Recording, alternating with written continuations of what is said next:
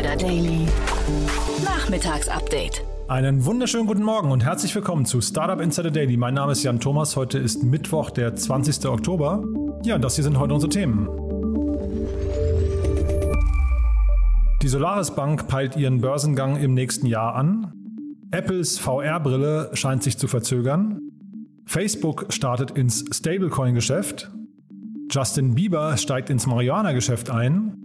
Und Microsoft hatte Bill Gates mehrfach ermahnt, nicht mit Mitarbeiterinnen zu flirten.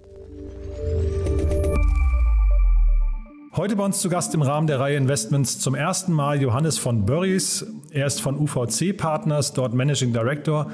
Und wir haben ein richtig cooles Gespräch geführt, finde ich. Ein ziemliches Deep Tech-Gespräch, denn wir haben gesprochen über zum einen den Batteriemarkt. Da hat UVC verständlicherweise eine ziemlich starke Expertise. Und wir haben auch über den Bereich der VR- bzw. AR-Brillen gesprochen. Ziemlich spannend, muss ich sagen. Also hört euch das gleich mal an. Kommt sofort nach den Nachrichten mit Anna Dressel. Ich möchte noch mal kurz hinweisen auf die weiteren Folgen heute. Um 13 Uhr geht es hier weiter mit Christoph Hartmann. Er ist der Co-Founder und CTO von Mondu, ein Unternehmen aus dem Cyber-Security-Bereich. Extrem abgefahren, muss ich sagen. Das Unternehmen hat sich gerade eine Finanzierungsrunde in Höhe von 12 Millionen Dollar gesichert, unter anderem von Atomico. Also da geht es ziemlich zur Sache, muss man sagen. Und vor allem könnt ihr in dem Gespräch wahrscheinlich ziemlich viel lernen über das Thema Cyber-Security. Denn äh, Mondu denkt das Ganze komplett neu und ich fand das sehr, sehr überzeugend. Von daher hört euch das mal an. Um 16 Uhr geht es dann weiter mit Amir Bohnenkamp. Er ist der Co-Founder von Heyflow und auch da gab es ja gerade eine Finanzierungsrunde. Heyflow hat sich in einer Seed-Finanzierungsrunde insgesamt 6 Millionen Dollar gesichert. Lead Investor ist dort in dem Fall Project A und es geht um das Thema Automation von Workflows und vor allem im Bereich Marketing. Also ziemlich, ziemlich abgefahren. Auch äh, mehrere Business Angels haben investiert, unter anderem Philipp Westermeier und Christian Reber. Also man sieht, das hat Hand und Fuß. War ein ziemlich cooles Gespräch, muss ich sagen. Das dann, wie gesagt, um 16 Uhr. So, damit genug der Vorrede. Wir gehen rein in die Nachrichten mit Anna Dressel und dann, wie gesagt, Johannes Börries von UVC Partners. Vorher nur noch mal ganz kurz die Verbraucherhinweise. Startup Insider Daily. Nachrichten. Solaris Bank peilt Börsengang für 2022 an. Die Berliner Banking-Plattform Solaris Bank wird voraussichtlich im kommenden Jahr an die Börse gehen. Dies bestätigte Vorstandschef Roland Volz dem Handelsblatt und erklärte, man wolle bis zur Jahresmitte IPO-ready sein, was auf einen Börsengang im dritten Quartal 2022 hindeutet. Nach heutigem Stand dürfte dies der mit Abstand größte Börsengang eines deutschen Fintechs seit vielen Jahren werden, da die Solaris Bank in der letzten Finanzierungsrunde mit 1,4 Milliarden Euro bewertet wurde. Das Unternehmen peilt in diesem Jahr einen Umsatz von rund 90 Millionen Euro an, der im kommenden Jahr schon auf rund 150 Millionen Euro steigen solle. Volz unterstrich aber auch, dass man auf mittlere Sicht keinen Gewinn schreiben werde, sondern sich auf Wachstum und Investitionen in die europäische Plattform konzentrieren werde. Tesla startet seinen Ökostrom deutschlandweit. Nach ersten Testläufen in Bayern und Baden-Württemberg hat Tesla damit begonnen, seinen Ökostromtarif bundesweit auszurollen. Damit erhalten Besitzer einer Tesla Powerwall 2 samt einer eigenen Photovoltaikanlage die Möglichkeit, ihre Energie über den Elektroautobauer zu beziehen. Auch wenn Tesla von einem eigenen Ökostrom spricht, kommt der Strom eigentlich vom britischen Kooperationspartner Octopus Energy, der das Angebot mit besonders niedrigen Preisen bewirbt. Marktbeobachter werten die Ankündigung Teslas als eher unbedeutend, da die Nachfrage aufgrund der notwendigen Hardware vorerst überschaubar bleiben dürfte. I am better than you. You, you, you. TikTok und Twitch auf dem Vormarsch. Wenn die Deutschen das Internet nutzen, konsumieren sie wie bereits im Vorjahr zu einem Drittel der Zeit Videoinhalte. So liegt der Anteil bei den 14- bis 29-Jährigen knapp über 40 Prozent, bei den 30- bis 49-Jährigen bei 35,2 Prozent. Bei den 50-Jährigen hat der Videokonsum nach einem starken Corona-Effekt im vergangenen Jahr wieder leicht nachgelassen. Unverändert hoch im Kurs stehen Videoclips mit 52,6 Prozent, gefolgt von Videos über soziale Netzwerke bei knapp 55 Prozent. Bei Nutzern, die Videoclips kostenlos über soziale Netzwerke mindestens einmal pro Monat nutzen, rangiert YouTube mit großem Abstand auf Platz 1, wenngleich das Netzwerk mit aktuell 84,5 Prozent deutlich unter die 90 Prozent Marke gefallen ist. Der Newcomer TikTok ist bei der erstmaligen Erhebung mit 16 Prozent gleich auf Platz 5 eingestiegen. Für Twitch werden ca. 5 Prozent ausgewiesen. Rocktech Lithium plant offenbar seinen Börsengang. Die Gerüchte verdichten sich, dass das deutsch-kanadische Unternehmen Rocktech Lithium seinen Börsengang vorbereitet. Dieser soll voraussichtlich an der New Yorker Technologiebörse Nasdaq erfolgen. Die Vorbereitungen hätten einem Insider zufolge bereits begonnen, eine endgültige Entscheidung falle aber erst in den nächsten Wochen. Rocktech dürfte das Kapital für seine unlängst angekündigten fünf neuen Lithiumfabriken benötigen. Die erste dieser neuen Fabriken soll dabei in Brandenburg entstehen, wo ab 2024 rund 24.000 Tonnen Lithium pro Jahr weiterverarbeitet werden sollen. Don't flirt with her. Microsoft ermahnte Bill Gates, nicht mit Mitarbeiterinnen zu flirten. Laut dem Wall Street Journal wurde Microsoft-Gründer Bill Gates 2008 von den Führungskräften des eigenen Unternehmens ermahnt. So soll Gates zu dieser Zeit unangemessene E-Mails an eine Mitarbeiterin versendet und dabei geflirtet haben. Während der Microsoft-Gründer und sein Büro diese Vorwürfe zurückweisen, bestätigt Microsoft gegenüber der Nachrichtenagentur AP den Bericht. Bereits nach der Scheidung von Bill und Melinda Gates sind mehrere Informationen über den Umgang mit Gates und Microsoft-Mitarbeiterinnen ans Licht gekommen. Darunter fallen eine Affäre oder mehrere Einladungen zu Abendessen. Alright, you want some weed, yeah? Yeah. Justin Bieber steigt ins Marihuana-Geschäft ein. Der 27-jährige Popstar Justin Bieber möchte künftig mit einem eigenen Produkt fertig gedrehte Joints mit Marihuana verkaufen. Der Konsum von Marihuana ist in vielen US-Staaten legal. Bisher ist der Sänger eine Kooperation mit dem kalifornischen Cannabis-Produzenten Palms Premium eingegangen. Hier wird jetzt unter anderem ein Päckchen von Justin Bieber mit sieben vorgedrehten Joints unter dem Namen Peaches Pre-Rolls angeboten. Ein Ziel des Ganzen soll sein, gemeinnützigen Organisationen zur Seite zu stehen, die mit Cannabis arbeiten oder sich für eine Reform der Rechtsprechung im Zusammenhang mit Cannabis einsetzen. Stars wie Rapper Snoop Dogg oder Schauspielerin Nicole Kidman hatten bereits Projekte mit ähnlichen Ambitionen. He's trying to start a new business.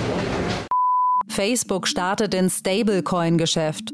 Seit langem ist bekannt, dass Facebook ins Geschäft mit Kryptoassets einsteigen will. Hierbei hat man es insbesondere auf Stablecoins abgesehen. Nachdem der Tech-Konzern bei seinen bisherigen Verstößen zahlreiche Rückschläge verkraften musste, folgt nun eine Art Light Launch. Wie Facebook gestern verkündete, wird man mit der sogenannten Novi Wallet in den USA und in Guatemala starten. Dabei soll im ersten Schritt nicht der eigene, noch im Aufbau befindliche Stablecoin Diem verwendet werden, sondern der sogenannte USDP Pax Dollar, der eins zu eins an den Dollarkurs gebunden ist und vom Unternehmen Paxos herausgegeben wird. Dazu Facebooks Kryptomanager David Marcus. Nutzer können sofort sicher und gebührenfrei Geld über Grenzen hinweg senden und empfangen. Wir führen ein Pilotprojekt durch, um die wichtigsten Funktionen zu testen und hoffen auch, dass wir damit einen neuen Anwendungsfall für Stablecoins als Zahlungsinstrument demonstrieren können, der über die übliche Verwendung hinausgeht. Woo! I am late. I gotta get going. Apples VR-Brille verspätet sich. Apples erstes VR-Headset wird wohl deutlich später auf den Markt kommen als zunächst angenommen. Anscheinend sind die hohen Ansprüche Apples an die Zulieferer der Grund dafür, da Apple unter anderem von Beginn an ein Umfeld aus integrierter Hardware, Software und Services anbieten wolle. Die Massenfertigung werde erst im vierten Quartal 2022 anlaufen, schreibt Analyst Ming-Chi Kuo in seiner Investorennotiz. Dies deute auf einen Marktstart ab Mitte 2023 hin. Zuvor sei man noch von dem Start der Massenproduktion im zweiten Quartal kommenden Jahres ausgegangen. Daily Fun Fact. That is a new toy for you. Fisher Price bringt Nostalgiespielzeug als Mobiltelefon. Der Spielzeughersteller Fisher Price präsentiert die moderne Version seines Retro-Hits des Plappertelefons Ring Ring. Das seit Jahrzehnten aus Kleinkinderzimmern nicht wegzudenkende Babyspielzeug mit bunter Wählscheibe und berühmtem Klingelton wird nun als Mobiltelefon-Accessoire neu herausgebracht und ist ab sofort für 60 Dollar erhältlich. Und zwar inklusive Bluetooth und Fernsprechknopf.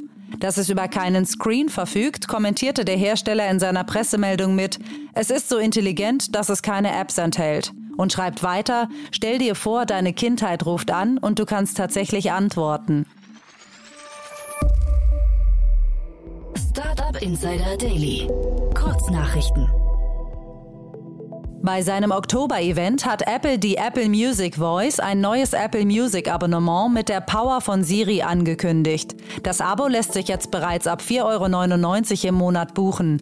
Der Unterschied zum 9,99 Euro Abo besteht darin, dass alles nur per Sprache über Siri gesteuert werden kann. Ein Eintippen von Songs, Alben oder Künstlern ist nicht möglich.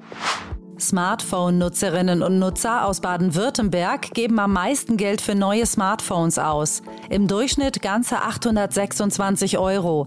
Im bundesweiten Durchschnitt liegt der Wert bei 740 Euro Kaufpreis, so eine Auswertung von Logitel. Facebook testet eine weitere Verschmelzung seiner Plattformen Instagram und Facebook und erlaubt testweise das sogenannte Cross-Posting von Facebook-Inhalten auf Instagram. Bisher war dies nur in die andere Richtung möglich. Die Auslieferung von Teslas neuem Luxus-SUV Model X hat in den USA begonnen. Gegenüber dem Vorgängermodell verfügt das Model X über eine komplett neue Ausstattung inklusive des eckigen Lenkrads namens Yoke. Kunden in Europa müssen sich weiterhin gedulden. Laut Konfigurator ist hierzulande mit der Lieferung erst Ende 2022 zu rechnen. Die Energie eines alten, umgebauten Kohlekraftwerks in der kleinen Ortschaft namens Dresden am Seneca Lake im US-Bundesstaat New York wird seit kurzem für Bitcoin-Mining genutzt. Mit 44 Megawatt werden insgesamt 15.300 Mining-Rechner angetrieben, was umgerechnet genügend Energie wäre, um 35.000 Haushalte mit Strom zu versorgen. Immerhin konnten in den drei Monaten bereits 729 Bitcoins geschürft werden, im Gegenwert von umgerechnet rund 45 Millionen Dollar. Und das waren die Startup Insider Daily Nachrichten von Mittwoch, dem 20. Oktober. Jetzt geht es weiter im Programm mit Investments und Exits. Startup Insider Daily. Investments und Exits. Super, also Johannes von Boris ist hier zum ersten Mal. Er ist Managing Partner von UVC Partners. Hallo, hallo Johannes. Ja, hallo Jan, freut mich. Freue mich sehr, dass du da bist. Ja, dein Debüt hier. Ähm, und wir hatten ja schon ein paar Mal, also UVC ist hier kein Unbekannter. Äh, euer Name fällt hier immer wieder. Ähm, und gerade auch vor dem Hintergrund der Themen, die wir heute besprechen. Aber vielleicht, bevor wir, bevor ich euch jetzt quasi vorstelle, erzähl doch du mal ein paar Sätze zu euch. Ja, gerne. Also UVC ist äh, jetzt schon, wir haben zehnjähriges Jubiläum haben jetzt äh, unseren dritten Fonds und sind ein typischer klassischer Early-Stage-Investor, also investieren äh, Seed Series A, ähm, Größenordnung in Seed, etwa so mit dem neuen Fonds jetzt eine Million, ähm, Series A fünf Millionen und over Lifetime können wir auch bis ähm, 20 Millionen investieren. Und das Timing hätte jetzt nicht besser sein können, denn wir sprechen tatsächlich jetzt heute, du hast drei Themen mitgebracht, aber das erste davon tangiert euch quasi selbst, ne? Genau, genau. Das war jetzt hat gut gepasst. Also das ist äh, die Firma Stable. Die ähm, äh, ist vielleicht ja auch eine Besonderheit, weil die kommt äh, aus der Unternehmertum selber. Also vielleicht noch kurze Erklärung. Ähm, UVC Partners ist ja völlig unabhängig, ist aber ein Spin-out ähm, der Unternehmertum und die Unternehmertum ähm, sind also 300 Mitarbeiter, die hier arbeiten und das äh, größte europäische Innovations- und Gründerzentrum. Und auf der einen Seite ähm, hilft das also Ausgründungen aus der TU München, aber auch aus anderen Universitäten. Und auf der anderen Seite haben wir so ein Corporate Netzwerk ähm, von etwa 200 Corporate Partnern, ähm, die wir quasi auch als potenzielle Kunden dann wiederum diesen Startups zur Verfügung stellen können. Und ähm, Stable ist jetzt genau quasi diesen Prozess durchlaufen. Also die haben sehr früh ähm, gegründet, ähm, hier an der Bundeswehr-Uni, äh, aber der Absolvent war auch an der TU München, hat dann einige sag mal, seine unternehmerische auch Expertise hier mit äh, an der Unternehmertum erweitert und unser äh, Pre-Seed-Fund ähm, von Unternehmertum ist dort eingestiegen und wir sind jetzt in der Folgerunde als UVC dort äh, mit einem großen Ticket von zwei Millionen mit eingestiegen. Und dieser Pre-Seed-Fund, von dem du sprichst, das ist diese Initiative for Industrial Innovators? Genau, richtig. Das ist also wirklich äh, ganz, ganz früh. Die geben auch kleine Grants aus, wenn also hier an der Unternehmertum ähm, Teams äh, erste Prototypen bauen und ähm, äh, machen dann Convertible Loan. Ähm, und wir sind sehr, sehr engen Austausch, sitzen auch gleich neben uns. Und ich sag mal, wenn es dann spannend wird, dann steigen wir mit ein. Und man hört schon raus, also ihr seid dann wahrscheinlich auch relativ häufig an so forschungsnahen Themen involviert, ne? Genau, also wir haben zum Beispiel auch in ESA Aerospace äh, investiert, das kennt man ja auch, ähm, die die Rakete bauen ähm, oder auch Twice, ähm, ähm, die eben für die Batterieanalytik äh, zuständig sind.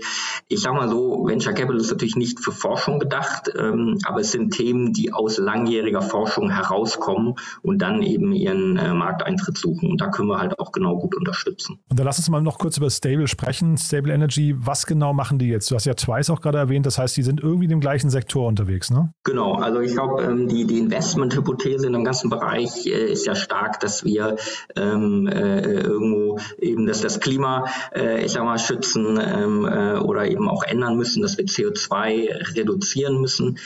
Ähm, das wird eben stark äh, ähm, mit äh, alternativen Energien gemacht. Ähm, einmal im Auto, durch das E-Auto, wo du Batterien hast, aber auch Wind und, und Solar, wo wir da natürlich diesen Anteil immer mehr erhöhen müssen. Und wir wissen alle, dass die Sonne nicht immer dann scheint, wenn wir den Strom brauchen oder der Wind nicht immer dann weht.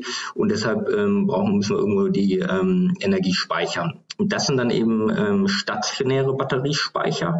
Ähm, Twice ist mehr in der ähm, Mobilität, also im E-Auto drinne.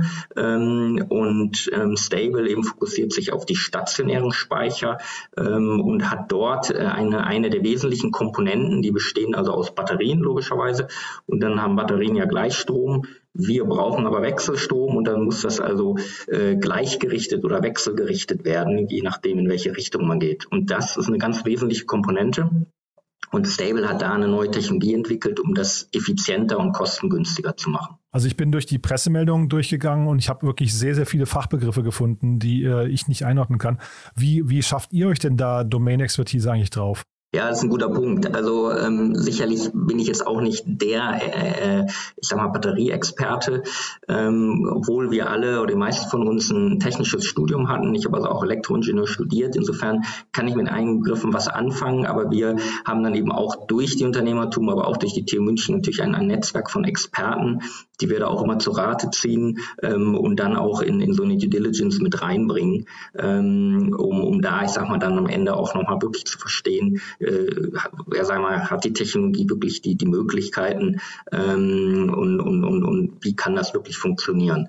Aber ich sag mal so, sicherlich hilft es natürlich, wie gesagt, da auch einen gewissen technischen äh, Hintergrund zu haben, um zumindest mal ein paar kluge Fragen an das Team zu stellen. Ja, ich, also kluge Fragen und ob sich die Technik irgendwie, ob die Technik Sinn macht, das ist ja vielleicht die eine Sache, aber wir haben es ja jetzt hier mit einem Markt zu tun, der gerade explodiert. Ne? Der geht so richtig durch die Decke. Jetzt gerade äh, heute hatten wir in den Nachrichten, Rocktech äh, bereitet seinen Nasdaq-Börsengang vor. Wir haben irgendwie, äh, ich glaube, Northvolt heißen sie in, in Schweden, dann haben wir irgendwie äh, die Gigafactory von Tesla und so weiter. Also da entstehen so richtig viele, richtig große Player. Und ähm, wie behält man denn da in so einem schnell drehenden Markt, der ja eigentlich wahrscheinlich bis vor kurzem sehr traditionell funktioniert hat, ne? wie behält man denn da den Anschluss?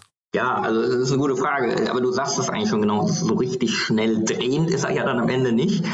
Ähm, er hat noch seine traditionellen Zyklen. Es ist halt Hardwaregeschäft. Ich muss Fabriken bauen, um diese Batterien herzustellen. Ähm, und das beobachten wir äh, auch genau. Aber das ist ja eigentlich genau das äh, Spannende. Also wir sagen jetzt nicht, dass wir in die neue Batterietechnologie investieren. Das, dazu braucht man extrem viel Geld und Kapital, das glaube ich auch nicht sinnvollerweise durch Venture Capital kommt. Aber wir gucken dann genau nach, ähm, ich sag mal, adjacent Technologien oder Themen, die da eigentlich angedockt sind.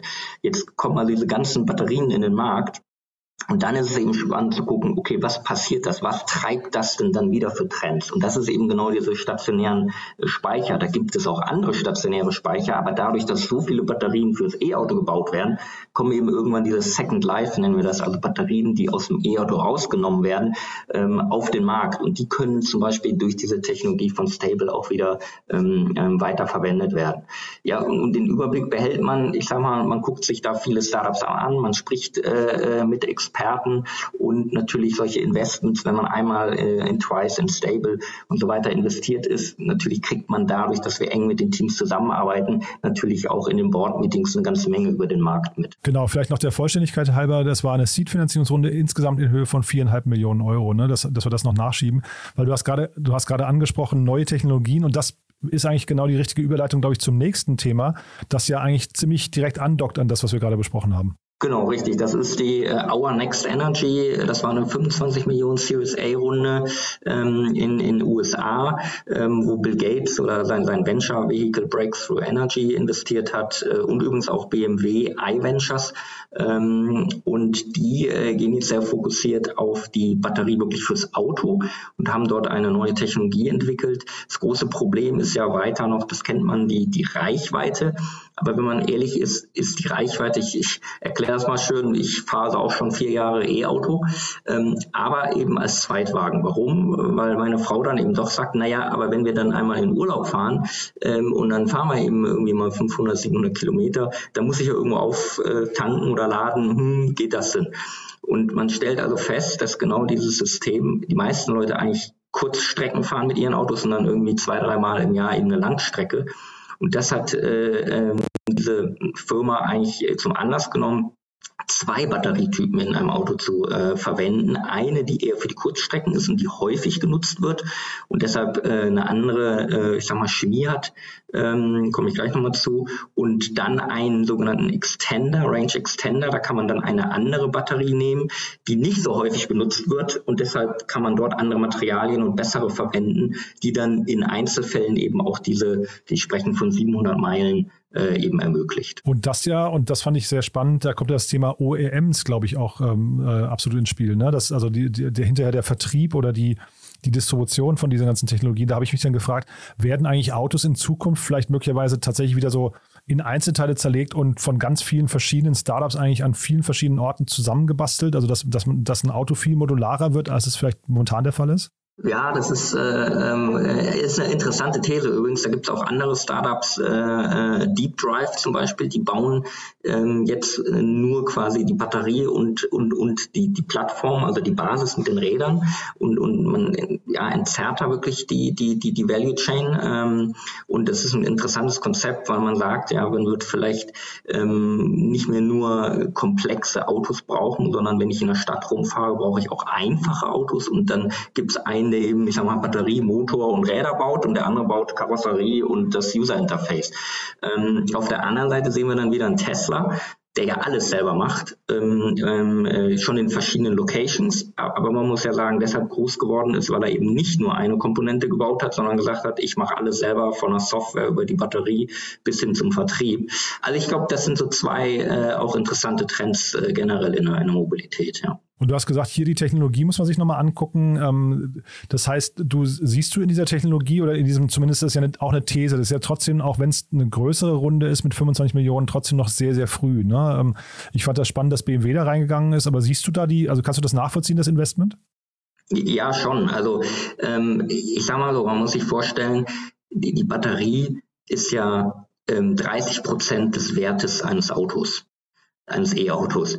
Und äh, wenn man ehrlich ist, ähm, BMW, früher, die haben halt noch die, die BMW, Daimler, äh, VW, die haben die Motoren selber gebaut, aber vieles andere haben ja die Zulieferer gemacht. Und dann hatten sie die Marke und das Vertrieb. Wenn ihnen jetzt quasi der Motor wegfällt, weil der Motor ist, das ist ein, sagen wir mal, Siemens oder anderen ein kleiner Motor, das Wesentliche ist eben die Batterie. Also wenn ihnen die Batterie wegfällt, dann haben die vom Auto gar nicht mehr so viel in der Wertschöpfungskette und haben total Sorge, natürlich eigentlich nur noch ein Fertiger zu werden. Und, und die wesentlichen Komponenten kommen eben von anderen.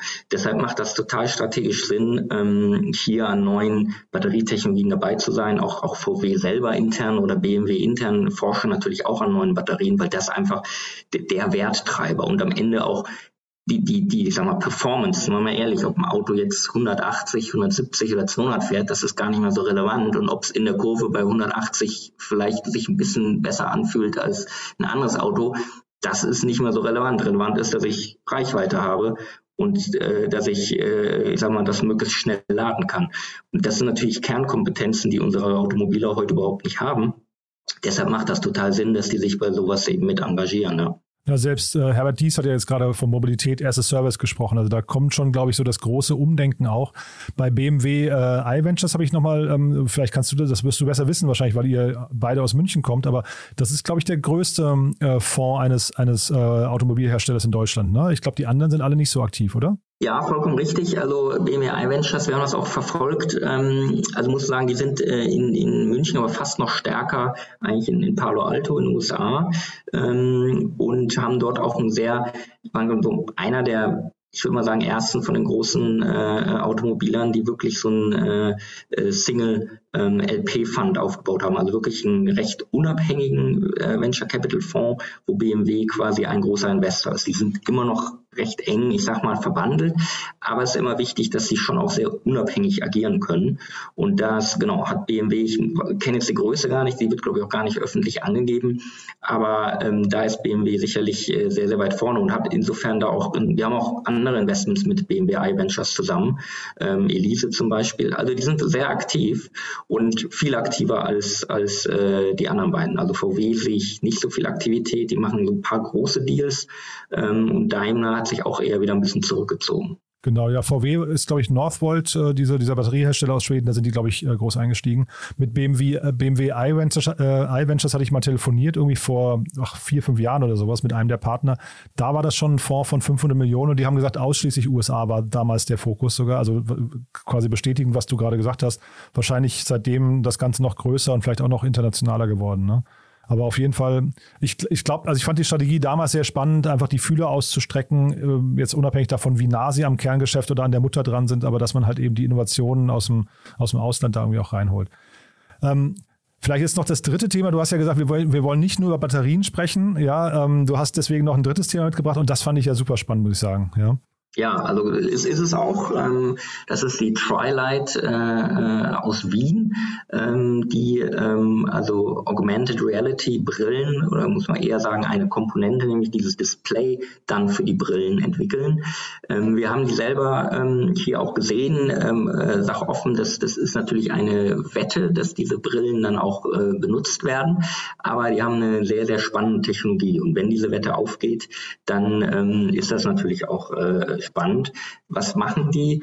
Ähm, die haben äh, so einen kleinen, äh, ja, ganz kleinen Projektor, der kann man sich vorstellen, quasi auf der Brille sitzt und dann von oben auf die Brille eben dieses Bild projiziert, damit, wenn man durch die Brille durchguckt, dann zusätzlich eben, das ist das Augmented, ähm, was da, da, rein projiziert wird. Ja, das können Anleitungen sein, das können Anweisungen sein ähm, ähm, und, und so weiter ein bisschen das, das ich sag mal, das, das Risiko ähm, dabei ist, ähm, was sind denn dann wirklich die Killer-Apps? Also Apple und äh, Google auch arbeiten ja an, an diesen Brillen und hatten schon eine erste Welle, sage ich mal, auch Microsoft mit der HoloLight, die noch nicht so gut funktioniert hat. Auf der einen Seite, weil eben diese Brillen technisch noch nicht gut genug waren. Aber es ist eben auch so ein bisschen die Frage, was ist denn wirklich die Killer-App? Ja, äh, Facebook ist ja auch dran, die haben mit, mit äh, weiß gar nicht, welche, was war das hier, äh, Ray-Ban haben sie ja, glaube ich, gerade eine Kooperation bekannt gegeben. Also ich glaube, und ich weiß nicht, wie du das siehst, aber man, man hat so das Gefühl, die Brille wird auf jeden Fall irgendwann kommen von irgendeinem der und dann wird, ein, wird quasi ein Markt bereitet und wird wahrscheinlich dann auch sich langsam etablieren, oder? Wie, wie seht ihr das? Genau, genau so ist es. Also ähm, wie, wie du es genau richtig sagst, ja, die, die Großen, das wissen wir auch, ähm, ähm, arbeiten daran. Apple hat ja äh, eine deutsche Firma hier gekauft ähm, und, und, und da gibt es also auch einige, ich sag mal, die von da gearbeitet haben. Ähm, und ähm, insofern, diese Technologie wird da im Augenblick weiterentwickelt. Es war immer die Frage, kann ich die klein genug machen, dass sie mich nicht nervt, ja, wenn ich mit so einer großen Brille rumlaufe. Das war halt für den Consumer-Bereich und übrigens auch für den professionellen Bereich eigentlich nicht tragbar und ist eben diese Qualität äh, gut genug. So, und ich, ich glaube, dass dieses Qualitätsthema zum Beispiel auch durch eine Trilight ähm, ähm, gelöst werden könnte. Ähm, ähm, dann ist eben noch, dass die Brille und, und die Software passt. Ähm, und trotzdem, ähm, also man muss schon auch fairerweise sagen, nur weil die Technologie da ist, ist vielleicht noch nicht unbedingt die, ähm, die Killer-App da. Ein, ein kleines Beispiel, so das erste Augmented Reality ähm, Anwendung eigentlich oder Spiel im Consumer-Bereich war ja Pokémon Go. Ich weiß nicht, ob du dich noch erinnerst. Also meine, meine Kinder zumindest haben das gespielt. Und das war spannend. Wir waren irgendwie in London und die sagten, ja, wir wollen da mal hingehen. Ich wollt, warum wollt ihr denn da hingehen? Ja, da, da gibt's äh, gute Pokémons. Ja? Und ähm, äh, aber das Interessante war, die haben die AR-Funktion ausgeschaltet. Also eigentlich, äh, ne, man hat die Pokémons immer gesehen durch, durch das Video durch, aber am Ende haben die eigentlich nur interessiert, dass ich an dieser Stelle irgendwie Pokémons finde. Also es war eigentlich gar nicht ein Augmented Reality Game, sondern, sondern so ein Geocaching Game. Ja? Ähm, so, und, und das ist so ein bisschen noch die Frage, auch wie ist das Interface, ja, wie, wie kann ich dann irgendwie damit interagieren mit Voice, will ich aber rumlaufen und mit meiner Brille sprechen. Ähm, also ich glaube, da, da muss noch ein bisschen was passieren, ähm, äh, kluge Köpfe, dass wir vielleicht noch gar nicht wissen, was dann wirklich äh, die spannende Anwendung ist, dass die Leute äh, das wirklich eben alles auf der Nase haben und, und, und, und diese Bilder eingeblendet haben. Aber es geht viel Geld rein, es geht viel Entwicklungspower rein, es gehen viele smarte Leute rein. Also die Wahrscheinlichkeit, dass da was passiert, ist natürlich schon gegeben. Total. Ne? Und ich, ich meine, wir erinnern uns wahrscheinlich alle noch an die Zeit, bevor dann das erste Smartphone rauskam. Da konnte sich wahrscheinlich auch keiner richtig vorstellen, was so diese ganzen Anwendungen sein werden, ne? so zehn Jahre später. Von daher, ich glaube, man braucht wahrscheinlich eine gewisse Zeit, um das zu etablieren, aber dass da was kommen wird und also dieses, sag mal, dieses Gefühl, dass jeder mit irgendeinem Device die ganze Zeit in der Hand rumläuft und da drauf guckt, das fühlt sich halt dann, wir haben uns dran gewöhnt, aber es ist dann trotzdem relativ unnatürlich, glaube ich, ne? Ja, vollkommen richtig. Also und, und das ist natürlich auch das Spannende. Ja, also ähm, ich habe immer so diese beiden Investmentthesen. Ich investiere quasi in, in, weil ich denke, dass die schon das Richtige finden und da geht so viel, wie gesagt, Geld und Power rein. Ähm, äh, oder warte ich darauf, dass die Killer-App schon da ist. Ähm, das ist am Ende natürlich auch immer, immer, immer die Wette. Ja, aber meistens, wenn die Killer-App schon da ist, bist du dann eben auch zu spät. Ja. Also, Macht aber für den Investor auch super spannend, ne? Klar, ja, das ist ja, also wir haben da viel diskutiert. Wir haben zum Beispiel auch eine Virtual Reality äh, Investment, ist ein bisschen anders, aber auch da, ähm, die machen so Training ähm, äh, für eben, ähm, ich sag mal, in, in, in, in der Fertigung, ähm, wo Teile noch gar nicht da sind, können sie dann virtuell eben zusammenbauen. Auch sehr spannende Sachen. Ähm, äh, aber es ist eben häufig diese Timing-Frage. Also wenn Venture Capital Investor hat ja viel damit zu tun, nicht immer nur das Richtige, sondern das Richtige zur richtigen Zeit machen. Ja, viele Themen bist du einfach fünf Jahre zu früh dann, dann, dann bist du halt zu früh, da kannst du auch nicht fünf Jahre eine Firma durchfüttern, bis es dann da ist. Oder du bist eben zu spät. Deshalb ist diese Timing eine hochspannende äh, Diskussion, die wir immer haben. Und jetzt nochmal ganz kurz zu Twilight. Ähm, mir sind da so ein paar Dinge noch aufgefallen, die ich dich nochmal fragen wollte. Ich, ich, weiß jetzt nicht, inwieweit du sie beantworten kannst oder darfst, weil ihr das Unternehmen ja scheinbar gesehen habt, hast du gerade gesagt. Also gesehen heißt bei einem Investor immer, ihr habt äh, Pitch Deck wahrscheinlich äh, auf dem Tisch gehabt oder vielleicht auch das Team mal gesprochen. Die sind schon 2011 gegründet worden. Und da habe ich mich jetzt gefragt, wie können die denn eigentlich so lange, weil jetzt ist eine 8 Millionen Euro Runde passiert, zehn Jahre und jetzt eine Runde mit 8 Millionen, passt das überhaupt zusammen? Doch schon. Also, also ich sage mal so, das ist sicherlich schon ein Punkt, warum das so lange gedauert hat. Auf der anderen Seite, das ist eben wirklich forschungsintensiv und die haben ja eine ganz neue Technologie entwickelt. Ähm, wie gesagt, da kann ich jetzt auch nicht zu viel dazu sagen. Ähm, äh, auch wenn ich es im Detail, ich sag mal, äh, äh, gar nicht verstehe, aber wie man das so sieht, ähm, ist da einfach sehr viel Entwicklungszeit reingegangen. Ja, und ähm, Software und auch Hardware und, und einige optische Komponenten. Ähm, und das braucht einfach Zeit. Das, das muss man sehen. Ich, ich, diese Hardware-Geschäfte, ähm, äh, ob nun Batterien oder Chips entwickeln, ja, ähm, das, da, da kann man halt nicht so schnell iterieren. Ähm, äh, ich baue irgendwie ein, ein, digitales Produkt und ein paar Tage später baue ich ein neues Feature rein. Ich, ich brauche Teile, ich brauche Hardware das zieht das schon mal in die Länge. Da muss ich ja immer wieder ähm, mit, mit meinen Zulieferern arbeiten und auch mit den Endanwendern. Also die, die, ich sag mal, Innovationsgeschwindigkeit äh, von Hardware, muss man auch sagen, ist ein bisschen langsamer, ähm, typischerweise als, als bei reinen Softwarefirmen. Ähm, und, und deshalb kann das schon gut sein. Die Frage ist ja immer, haben die gegründet gleich nach der Uni, quasi nachdem sie ein PhD gemacht haben? Dann sind solche Zyklen jetzt nicht unüblich. Ähm, für Venture Investor natürlich wieder Thema Timing, willst du natürlich schon dann einsteigen, wenn, ich sag mal, der Markteintritt nicht allzu weit in der Zukunft liegt. Obwohl hier ist natürlich ein sehr spezielles Modell. Also dieses klassische eben Design-In-Modell. Das heißt, sie müssen ja jetzt Brillenhersteller finden, die ihre Technologie testen. Wahrscheinlich testen die die ein, zwei Jahre. Und wenn du dann aber, ich sag mal, bei Apple drinne bist, ja, ähnlich wie wenn du einen Chip ins Smartphone hast, na gut, dann hast du aber auch ausgesorgt. Also es ist so ein sehr starkes 0-1-Risiko ähm, das auf der einen Seite sehr spannend sein kann, weil wenn es dann funktioniert, ja, dann kickt dich auch nicht mehr so schnell einer raus, dann, dann ist die, äh, die Technologie gesetzt und bist du Zulieferer von Apple.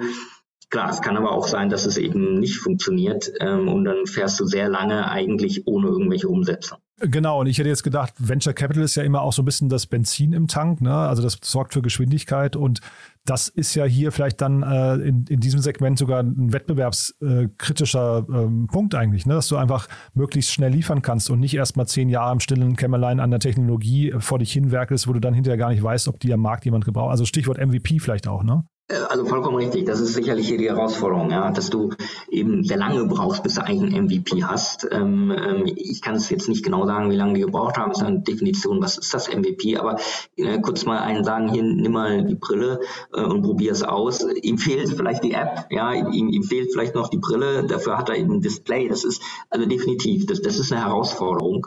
Ähm, eben dieses Timing, ja, wenn, wenn du eine Komponente, sage ich mal, lieferst, auch die kritisch ist, müssen aber ja alle anderen Partner im Ökosystem quasi gleichzeitig irgendwie das, das an den Markt bringen. Du musst mit den Leuten frühzeitig sprechen.